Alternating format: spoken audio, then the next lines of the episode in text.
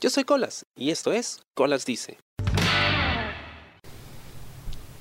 Llevo ya varios años obsesionado con el pop japonés de los ochentas.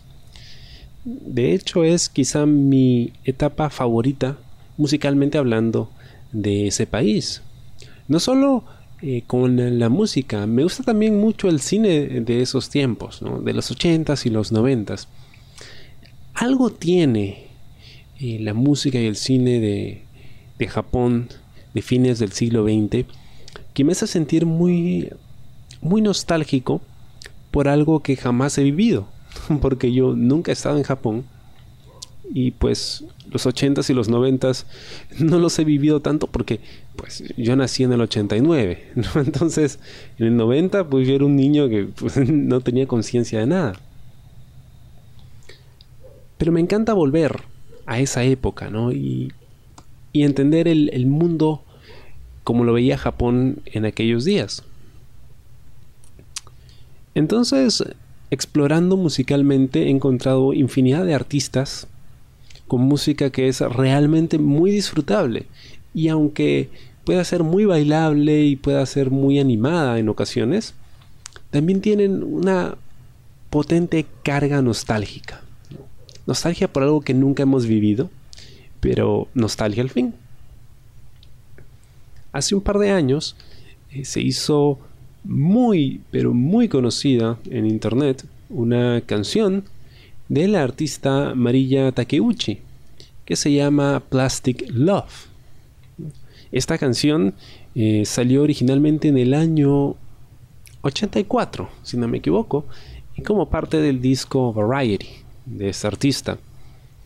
La canción se hizo muy popular en Japón, el disco también fue directo al número uno. Y bueno, luego el tiempo pasó y la canción pues se quedó ahí, todos estos años después, gracias a Internet, es que la gente de Occidente, de este lado del mundo, pues hemos ido descubriendo estas joyas musicales que estaban ahí todo el tiempo y de las que nosotros no teníamos ni idea, porque las radios aquí pues siempre tocaban música primordialmente americana, por ahí algunas canciones europeas, pero japonés, nada, ¿no? Y esa es una de las grandes fortunas, ¿no? De tener internet es de poder redescubrir toda esta música que estuvo ahí todo ese tiempo y que ahora entendemos como city pop. El city pop o la música pop de la ciudad se origina en Japón en la década de los 80 en un momento en el que su economía estaba por todo lo alto debido a los ingresos monetarios que recibían como ayuda de los Estados Unidos ¿no? en plena Guerra Fría, donde Estados Unidos bueno, y Rusia también, ¿ah? cada uno por su lado esponsoreaban países, ¿no? Para mantenerlos de su lado. Como Japón pues no tenía un ejército ni tenía eh, necesidad de defenderse, utilizaban esas donaciones para invertirlas en tecnología y desarrollo. Y ahí es cuando se inventan pues eh, las eh, consolas de videojuegos, ¿no? El NES, se desarrollan equipos de sonido, los Walkman, las videocaseteras, de todo. Y este estilo de vida de la ciudad, no todo muy moderno, muy en onda con las tendencias, no solo en Japón, sino en todo el mundo, no todo lo que esté de moda, se ha reflejado en la escena musical. Y así nace lo que conocemos ahora como City Pop, que es una mezcla de, a ver, pues sería, bueno, música pop básicamente, y jazz, y música disco, y, algo de blues, y lo que sea que esté de moda, lo pusieron todo en una licuadora y salió el city pop, que es un género musical muy, muy disfrutable. Y se hizo muy popular. De pronto había un montón de estrellas pop y todo el mundo hacía este tipo de música. Que bueno, con la decadencia económica de Japón, a fines de eh, los 80s, pues también fue desapareciendo, ¿no? Pero la música quedó ahí. Entonces ya todos estos años después, unos 30 años después ya, muchos artistas independientes descubrían esta música y utilizaban las pistas musicales como samples para crear ellos sus propios remixes. Y se generan eh, subgéneros como el Vaporwave y, pues toda esta onda que es súper popular en internet, ¿no? Entre los hipsters. Y de repente a alguien se le ocurre ir a la fuente de esta música y oh sorpresa. Descubren el City Pop y descubren Plastic Love de María Takeuchi, que es una de las canciones más ampliadas por los artistas de este subgénero en los últimos años. Y se dan cuenta de que la canción es una joya y de pronto se vuelve súper viral y hacen muchos memes al respecto y todo el mundo la comparte.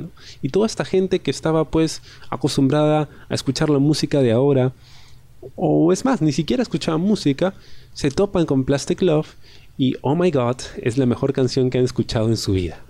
Algunos dicen, ¿no? La mejor canción pop de todos los tiempos, lo cual es discutible, pero pues está en la contienda, ¿no? Porque es una canción muy chévere.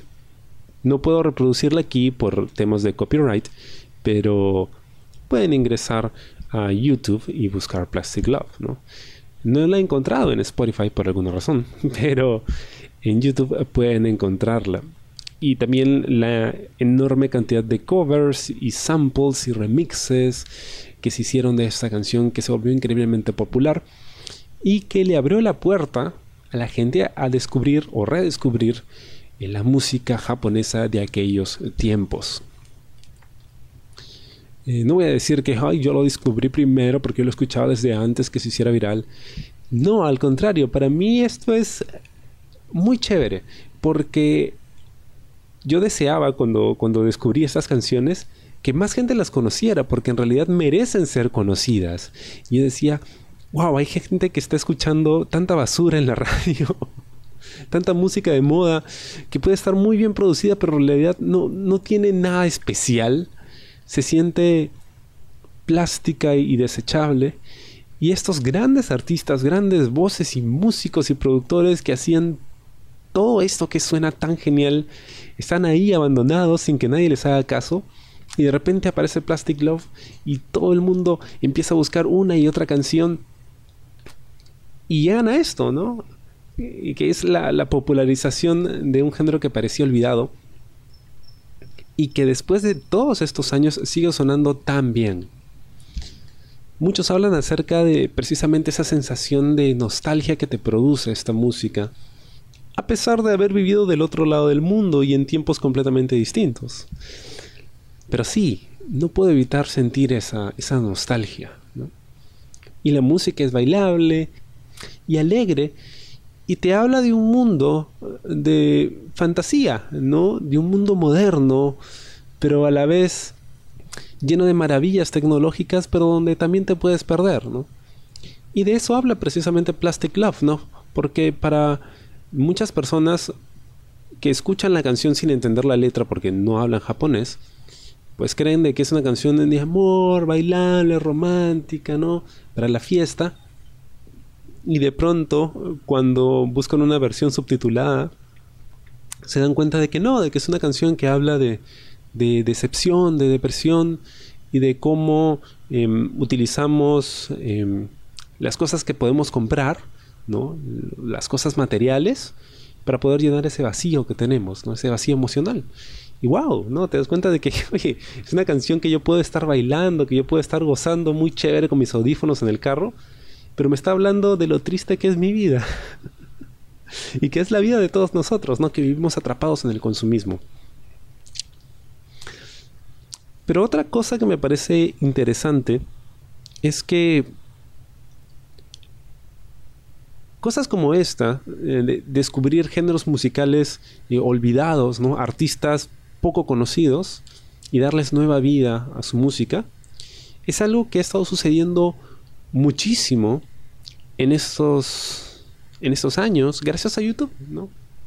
Que bueno, trataron de crear su YouTube Music, que me parece una reverenda tontería y parece que no les dio resultado, pero se ha convertido en la plataforma musical que ha permitido a muchas personas descubrir música nueva, ¿no? Con el tema de que escuchas una canción y de repente te aparecen los relacionados, ¿no? Sugerencias y saltas de una a otra y empiezas a, bajar por este agujero ¿no? de, gusano como, como quien va al centro del infierno ¿no? y pasas por los aros y vas bajando más y más y más y más y descubres cada vez más cosas y más y nunca te cansas.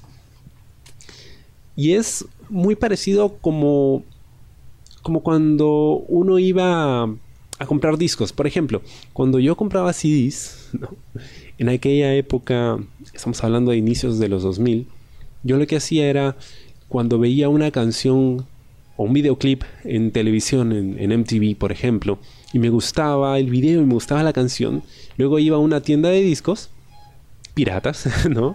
Algún puestito que encontraba por ahí, preguntaba por el disco y luego pedía que me lo probaran, ¿no? Y lo reproducían ahí mismo y yo escuchaba la canción que quería y por ahí le pedía que reprodujera un par de pistas más.